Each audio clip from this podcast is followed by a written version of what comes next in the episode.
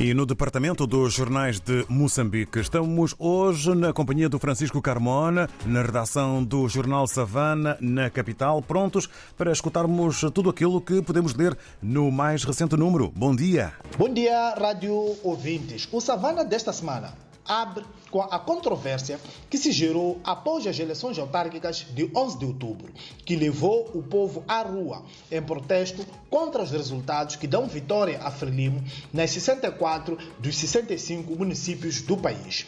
A Renamo está a promover manifestações de contestação aos resultados eleitorais, que, segundo o maior partido da oposição, só terminam com a reposição da verdade das urnas.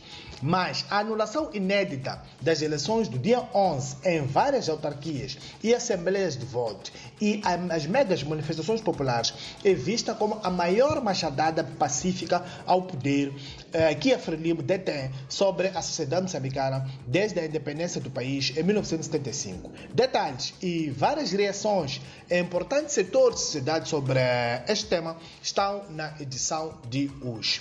Entrevistamos também o acadêmico José Macuana, que vê na turbulência que está a marcar as eleições autárquicas como prova de crise no partido no poder e da sua captura por grupos de interesse.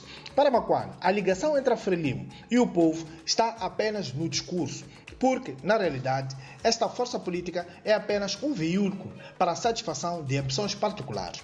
José Macuano vinca que a Renamo é potencialmente o partido beneficiário do tumulto em curso no seu principal adversário, mas nota que a principal força da oposição deve preparar-se melhor e à altura de se impor como alternativa. Pormenores sobre esta entrevista estão igualmente na edição de hoje.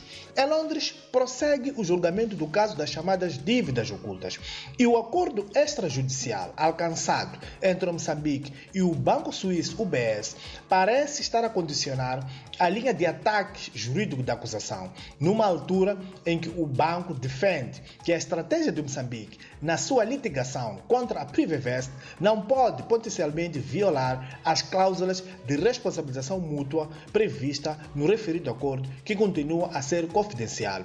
Pormenores sobre este tema e outros estão na edição de hoje, que já está nas bancas e nas nossas plataformas tecnológicas. Bom dia e um abraço de Francisco Carmona, a partir da redação de Savana, em Maputo.